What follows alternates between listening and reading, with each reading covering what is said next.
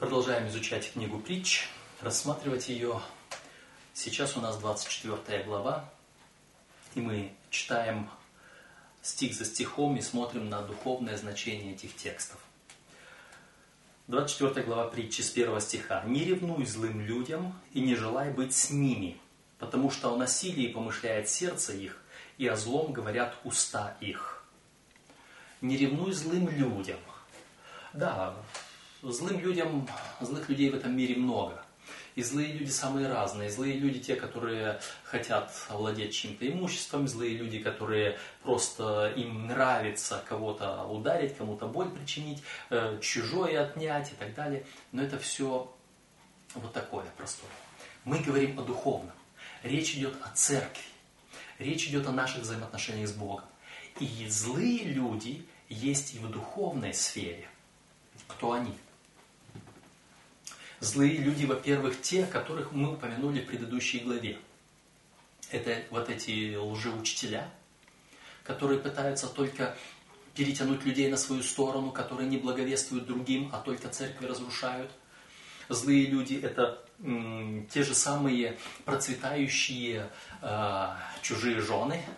Знаете, сколько есть церквей, которые благовествуют, которые проповедуют э, Евангелие процветания, богатства? Те, которые говорят, вот, э, попроси у Господа, и Он тебе даст. Ведь Он обещал, что Он тебе даст. Вот Он тебе и даст. Попроси у Него дом, машину, дворец и так далее, деньги, богатство, то есть и прочее, прочее. То есть злые люди – это те, которые не озабочены добром твоего спасения, а которые озабочены чем бы то ни было – другим, эм, увлечь учеников за собою, набраться у тебя отнять твое богатство, а твое богатство – это то, что есть на небе у Господа твоего, и так далее, и так далее. Потому что о насилии помышляет сердце их, и о злом говорят уста их. Эм, помышление сердца – насилие над чужой волей, над чужим сердцем, над другим человеком. Он хочет овладеть твоим, твоим мышлением, твоей верой, твоей надеждой на Бога, овладеть им, насилие над чужим сердцем. И о злом говорят уста. Их благовестие, их проповедь не о добром, а о злом, к погибели. Мудростью устрояется дом, и разумом утверждается. Любой дом, любая церковь утверждается Иисусом Христом, мудростью, разумом. Мы уже говорили, мудрость это Иисус Христос. Только Христос устрояет дом. На этом твердом основании. Все другие дома не на, не на этом основании устроены. Э, и с умением внутренности его наполняется всяким драгоценным и прекрасным имуществом. Вы как драгоценные камни – устрояете из себя дом духовный, священство святое и так далее. Вот мы, наше внутреннее убранство, вот мы из себя создаем этот дом Церкви Христовой. Человек мудрый, силен, и человек разумный укрепляет силу свою. И сила это не мышцы вот этих вот. Бог избрал не мудрое мира, чтобы посрамить мудрое, и ничего не значащее, чтобы посрамить значащее, говорит апостол Павел. Поэтому наша сила в Иисусе Христе, немощь. Когда я немощен, когда я слаб, тогда я силен, говорит апостол Павел. Э, поэтому, шестой стих, э, «С обдуманностью веди войну твою, и успех твой будет при множестве совещаний». Причем здесь война? А при том, что это духовная битва. Церковь должна быть облечена во все оружие Божье, и мы знаем это все оружие. Шлем спасения, броня праведности, меч духовный, священное писание, обувь, готовность благовествовать мир, э, пояс истины. То есть все вот это, вот наше, потому что борьба наша не против плоти и крови, но против начальств, против властей, против мироправителей века сего против духов злобы поднебесной. Мы боремся не против правителя страны, не против политика человека, как делают это некоторые, к сожалению, наши украинские даже коллеги. И сожалеем, что многие там ударились в реальную политику и говорят против правителей земных. Наша битва не против плоти и крови, то есть не против людей, а против мироправителей злобы поднебесной, это против сатаны и ангелов его. Вот против кого мы боремся. Мы должны из их пасти вырвать людей, жертвы их, которых они ведут в погибель духовную. Погибель нет чего-то, что от чего на земле люди умирают. Вот это не смерть, которой люди умирают, это сон, называл Иисус Христос. Смерть будет там, в вечности, когда люди потеряют вечность. Итак, поэтому с обдуманностью веди войну твою, обдуманно борись здесь против сатаны. И тогда успех твой будет при множестве совещаний. С кем я должен совещаться? Я должен совещаться со Словом Божьим. Еще раз и еще раз убеждаться в том, что я на правильном пути, что моя стратегия верна, что то, что я делаю, то, чего достигаю, оно истина. Это совещание с Господом. Это все. Это, то есть в противовес, прошлая глава говорила, не делай этого, а эта глава говорит, делай вот это. К Господу, к Священному Писанию, к Библии. Вот здесь совещайся. И тогда то, что там речь шла о еде и о питье, э, это одно. А здесь речь идет о войне, да это то же самое. Это все одно и то же. Соломон не перепрыгивает с темы на тему. Он говорит об одной и той же самой теме, только разными словами, обращаясь к разным образом, к разным символам. Христос, когда говорил, чему уподобим Царство Небесное, оно подобно неводу, оно подобно женщине, которая закваску положила в муку, оно подобно сеятелю семени, оно подобно виноградарю и так далее и тому подобное. И он все это, оно подобно было там с ищущему жемчужин и так далее. Всякие вот эти вот разные образы говорили у Христа об одном, о Царстве Небесном. Всякие образы у Соломона, это тоже притчи. То были притчи Христа, а это притчи Соломона. И притча всегда использует земные образы для того, чтобы сказать о небесном. Поэтому мясо, вино, чужая жена, война – это все образы нашей духовной битвы, нашего спасения, наших взаимоотношений с Богом и нашей вечной участи. Это все одна тема, одна картина. Продолжаем дальше. Для глупого слишком высока мудрость. У ворот не откроет он уст своих. Глупый кто? Тот, который Христа в сердце не имеет. Который называет себя верующим, но не живет со Христом. Для него мудрость слишком высока, и он о ней говорить не будет. Он не откроет уст своих у ворот. То есть у ворот это на той площади, где встречаются люди, где вообще говорят о самом важном. Этот человек молчит. Нет, не то, что он вообще ни о чем не говорит. Он молчит о Господе. Он молчит о мудрости. Он молчит о Христе. И вы можете не только вспоминать других, вы можете подумать о самих себе. А где вы говорите о Христе? В каких местах? Поэтому, кто замышляет сделать зло, восьмой стих, того называют злоумышленником. Помысл глупости – грех, и кощунник – мерзость для людей. Кто помышляет делать зло? Э, какое зло?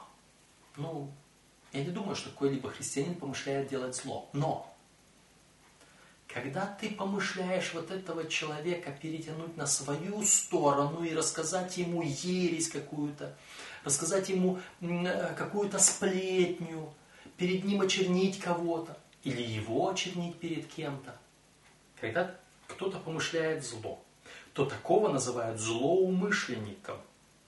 Помысел глупости – грех – все, что человек делает без Христа, несет на себе отпечаток эгоизма и греха. Это в книге «Путь ко Христу». Или же э, в первом послании Иоанна, 3 главе 6-9 стихи, все, что, э, то есть, э, согрешающий не видел Христа и не познал его, согрешающий от дьявола. Помысел глупости, а глупый это который Христа не имеет в сердце, это грех. А кощунник, мерзость для Господа, да? Э, мерзость для людей. Кощунник есть люди, которые насмешники, кощунствуют, выпячивают что-то такое. Ты скажешь ему, он над ним насмехается. Это те люди, которых в интернете, в соцсетях я, э, и не только я, называют троллями, которые там только для того, чтобы насмешку, превратить все в смех. Они кощунствуют. Э, вот эти люди мерзость для людей. Вот такие. И когда мы об этом читаем, мы должны спрашивать, а кто я? Как я веду свою битву, свою войну? С обдуманностью веди свою войну. То есть, не замышляй зло против человека, не кощунствуй, не насмехайся, не сплетничай, не передавай ложное учение. Э, десятый стих. «Если ты в день бедствия оказался слабым, то бедна сила твоя». День бедствия – разве это не день бедствия, когда грех вокруг нас? И когда нужно спасти человека от греха? И если ты оказался слабым, если ты не смог помочь человеку, значит сила твоя, сила не мышц, а сила взаимоотношений с Богом, она слаба. Твоя связь с Иисусом Христом слаба. Если ты почувствовал, что у тебя что-то не удается, налаживай связь с Богом. Эм, 11 стих. «Спасай взятых на смерть, и неужели откажешься от обреченных на убиение? Кто кого на смерть взял? Сатана захватил плен людей. Спасай их. Неужели ты откажешься от них? Твоя цель – спасти вот этих людей». Вот в чем заключается наша битва. Наша битва против сатаны за то, чтобы пленить плен, как было сказано о Христе. Те, которые взяты в плен, мы должны их пленить назад для Христа. Вот наше служение. Скажешь ли, вот мы не знали этого? А испытывающий сердца разве не знает? Наблюдающий над душою твоею знает это и воздаст человека по делам его. Мы иногда можем от людей сказать, ой, ты знаешь, я этого не знал. Ой, ты знаешь, я не... От Господа не скроешься. Господь знает помышления сердечные. Он видит внутренность, глубину сердец наших. От них не скроешься. И поэтому Ему не обманешь. Он наблюдает за душою твоею и воздаст по делам его. Ешь, сын мой, мед, потому что он приятен, и сот, который сладок для гортани твоей. Таково и познание мудрости для души твоей. Если ты нашел ее, то есть будущность, то есть будущность, и надежда твоя не потеряна. Если вот там было мясо, то вот здесь мед. Питайся медом от Господа. Питайся потому что он приятен и сот, который сладок для гортани твоей. И таково познание мудрости для души твоей. Познание Христа сравнивается с медом. Эм, и если ты нашел этот мед духовный, этого, эту мудрость этого Иисуса Христа, то будущность для тебя есть, и надежда не потеряна. Не злоумышляй нечестивый против жилища праведника, не опустошай место покоя его, Ибо семь раз упадет праведник и встанет, а нечестивые впадут в погибель. Понимаете? Разница между одним и другим.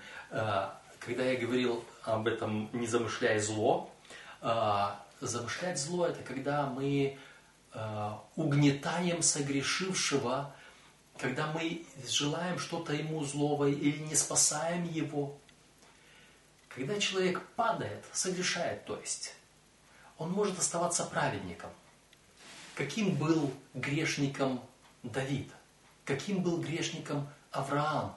Какими грешниками были другие? Самсон тот же самый. Они герои веры. Почему? Потому что праведник семь раз падает, но встает. Наша суть поднять этих людей, которые упали. Наша задача в этом. Поднять падшего, а не потоптать его а нечестивый один раз падает и в погибель. Если ты нашел мудрость Христа, то для тебя есть надежда, независимо от того, сколько раз ты упал. Поэтому при, преподнеси Христа этому падшему человеку, и для него будет надежда. Дальше, да, семь раз падает праведник и встает. Нечестивые впадают в погибель. Один раз упал, и он остается и погибель. Поэтому следующий стих говорит, не радуйся, когда упадет враг твой. И да не веселится сердце твое, когда он споткнется. Когда враг падает, не радуйся. И не веселись, когда он спотыкается. Почему? Потому что твоя цель – поднять его. Поднимешь его, спасешь его. Да, поднимай врага твоего. Спасай врага твоего. Иисус Христос говорил, возлюби врага твоего. Посмотрите вокруг себя, кто ваши враги. Вот спасайте их. Вот этих врагов. Любите их. Благотворите им. Молитесь за ненавидящих. Благотворите проклинающим и так далее, и так далее. Иначе увидит Господь, и не угодно будет это в очах его, и он отвратит от него гнев свой.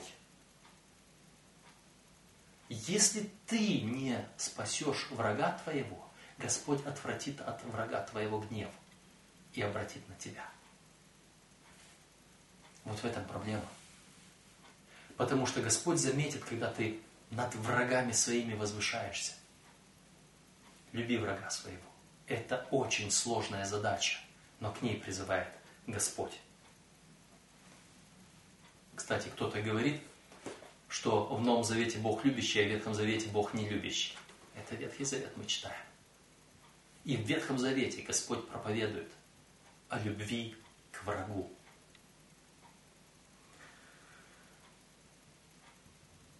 Девятнадцатый стих. «Не негодуй на злодеев и не завидуй нечестивым, потому что злой не имеет будущности, светильник нечестивых угаснет». Не негодуй на злодеев. Да, есть злодеи вокруг нас. Но когда я с этими злодеями, э, что мы здесь читали? Поэтому с обдуманностью веди войну твою. Мы воюем, у нас есть враги. Духовные. Но когда мы боремся с этими врагами, мы должны так с ними бороться, чтобы их поднимать, спасать. Вы представляете армию, которая идет против другой армии, чтобы спасти эту армию, а не уничтожить. Не негодуй на злодеев и не завидуй нечестивым. Спасай их, приобретай их.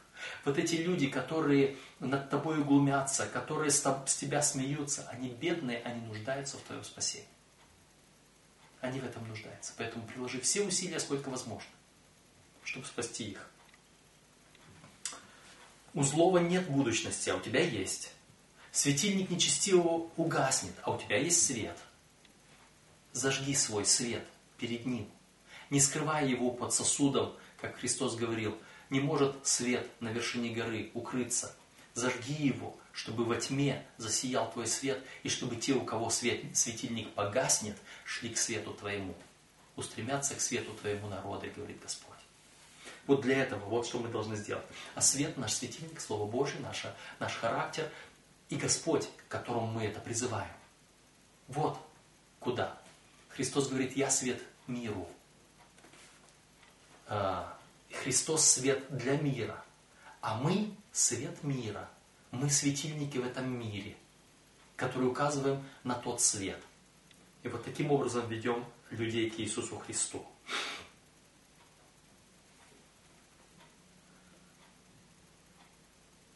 Бойся, сын мой, Господа и царя.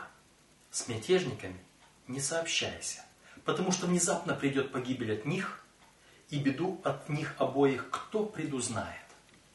Бойся Господа и царя. Господь и царь. А, Бог воцарился. Христос царствует. Бойся Бога. А вот с мятежниками не сообщайся. Кто мятежники? Те, которые в церкви поднимают мятеж, раздор – разделение. Вот с такими людьми не сообщайся. Почему? Потому что от них придет погибель внезапно на тебя. Они мятежники не для того, чтобы тебя спасти, а для того, чтобы тебя погубить. Тот, который со Христом, он ведет борьбу так, чтобы спасти врага. А те, которые там, они ведут борьбу свою иначе, они тебя хотят погубить. Разные принципы. И от них погибель придет внезапно. Ты, может быть, сначала с ними в договоре, но если они мятежники, у них чести нет. Они предают своих друзей даже, своих сообщников они предадут. И от них внезапно пойдет, придет погибель для тебя. И беду от них обоих кто предузнает? Их невозможно предсказать. Если они сегодня изменили Господу, они завтра изменят и другому. И потому они прыгают и уходят. Потому я говорю, как только кто-то один ушел от истины, то я могу предсказать его падение еще дальше и больше. Если они не остановятся, если они не возвратятся. Беду от них не предузнаешь. Они начинают с одной, одну доктрину отвергать, потом другую, потом третью, потом четвертую, и ты не сможешь опомниться, как окажешься далеко от истины. Сказано также мудрыми. Иметь лицеприятие на суде нехорошо. Кто говорит виновному «ты прав», того будут проклинать народы, того будут ненавидеть племена, а обличающие будут любимы, и на них придет благословение. А, кто прав, кто виноват. Иногда мы бываем виноваты. Не всегда мы люди правы. И иногда нас необходимо обличать. Иногда мы должны обличать. И все заключается в том, как верно мы преподаем истину Слова Божьего. Если даже мой близкий друг начинает говорить ересь, я должен его обличить. Я должен обличить ту ересь, которую он говорит. Если он не прав, не говори, что он прав. Не поддерживай учение человека только потому, что он твой друг. Поддерживай истину. Говори за истину. Не будь лицемером.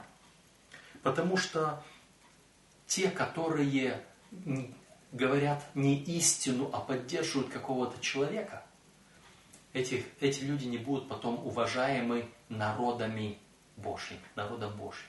Рано или поздно это все раскроется. Рано или поздно те, которые пойдут за тобою и за тем, что ты сказал, они увидят, кто был прав, кто и не прав, и ты окажешься вместе с тем же лжецом, которого ты поддерживаешь. Обличающие будут любимы. На них придет благословение. Потому что обличающий, он говорит истину. В уста целует, кто отвечает словами верными. В уста целует любящий. Наша верность показывает мою любовь к людям. Хоть к другу, хоть к врагу. Это моя любовь. Мы обязаны любить всех. Мы обязаны для всех людей быть вот такими заботливыми, как любящие люди. Те, которые говорят истину, верные слова. Соверши дела твои вне дома, окончи их на поле твоем, и потом устрояй и дом свой. А, книга пророка Агея. Время ли жить в домах ваших украшенных, когда дом мой в запустении, говорит Господь поднимайтесь, носите дерева, стройте, устрояйте дом, говорит Господь. Мы должны строить храм Божий. И мы должны сначала завершить всю работу на том поле, на котором нас Господь поместил. Господь говорит, посмотрите, поднимите глаза ваши, посмотрите на нивы, как они побелели. Молите Господина жатвы, чтобы Он послал делателей на ниву свою. Сделайте дело Божье в первую очередь. Спасите людей вначале, а потом будете устраивать и свои домы, и свой храм. То есть сначала потрудись на своем поле, сначала потрудись для Господа. Не будь лжесвидетелем на ближнего твоего, и к чему тебе обманывать устами твоими? Не говори, как он поступил со мною, так и я поступлю с ним, воздам человеку по делам его люби врага своего. И не воюй с врагом его оружием. Если он кощунствует, не кощунствуй в ответ. Если он насмехается, не насмехайся в ответ. Если он выставляет твои грехи, чтобы очернить тебя и тем самым от, отвлечь от тебя слушателей, ты не делай того же, не выставляя его грехи, не черни его перед людьми. Не воюй его оружием. У тебя есть твое оружие, истина. И если он пытается тебя уничтожить, то ты пытайся его спасти. Это метод борьбы Господа. Спаси врага своего, возлюби врага своего. Не говори, как он поступил со мной, так я поступлю с ним. Христос, Господь говорит, мне отмщение я воздам. Не мстите за себя, возлюбленные. Проходил я мимо поля человека ленивого и мимо виноградника человека скудоумного, и вот все это заросло тернами, поверхность его покрылась крапивою, и каменная ограда его обрушилась. И посмотрел я и обратил сердце мое, и посмотрел и получил урок. Немного поспишь, немного подремлешь, немного сложив руки полежишь, и придет, как прохожий, бедность твоя, и нужда твоя, как человек вооруженный что получается? Во-первых, речь идет о ленивом, о скудоумном. Ленивый человек кто? Мы в прошлой главе увидели. Ленивый тот, кто напитался недоброй пищей и напился вина. Не пьяница, не присытившийся, не способный к труду. Они ленивы. Те, которые живут чужим учением, те, которые э, приняли ложное учение, скудоумные, у них нет разума, у них нет мудрости, у них нет Христа в сердце. Вот кто они, те, которые остались без Христа. И что у них? У них все заросло терном, заботами мирскими, из притчи Христа, да, терни. Поверхность покрылась крапивою, лжеучением, каменная ограда обрушилась, камни рассыпались. Все это осталось в запустении. Э, Исаии, пятая глава, пятая глава.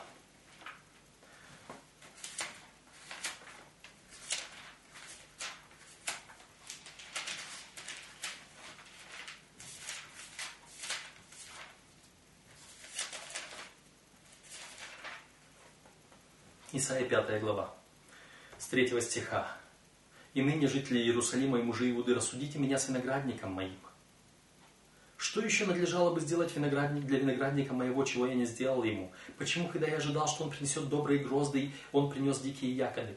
Итак, я скажу вам, что сделаю с виноградником моим отниму у него ограду, и будет он опустошаем, разрушу стены его, и будет попираем, и оставлю его в запустении, не буду ни обрезывать, ни вскапывать его, и зарастет он тернами и волчцами, и повелю э, облакам не проливать на него дождя.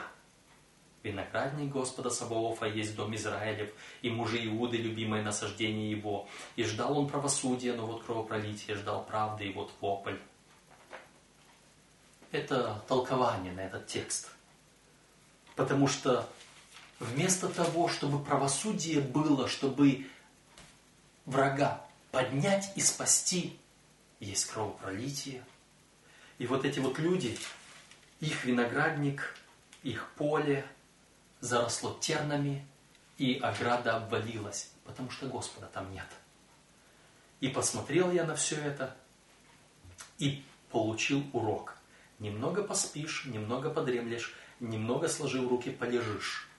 Если ты не благовествуешь, если ты не трудишься, то придет разрушение. Придет, как прохожий, бедность твоя. А бедность – это ты не получишь того, той жемчужины, которая ждет тебя в вечности. И нужда твоя, как человек вооруженный. Ты будешь нуждаться – и как Амос в 8 главе говорит, будут ходить от моря до моря в поисках Слова Господня, и не смогут найти уж они. Вот так. Такое получается. Если ты ревнуешь злым людям и желаешь быть с ними, если ты не питаешься Словом Божьим от этого сотого меда, если ты не благовествуешь, если ты ведешь свою, свою войну не Божьими методами, если ты в, своей, в своем воинствовании не спасаешь врага своего, не любишь его, то твой, твой виноградник опустеет, зарастет тернами, ограда разрушится, и ты в конце концов потеряешь вечность. Таков урок из этой главы. Да благословит вас Господь.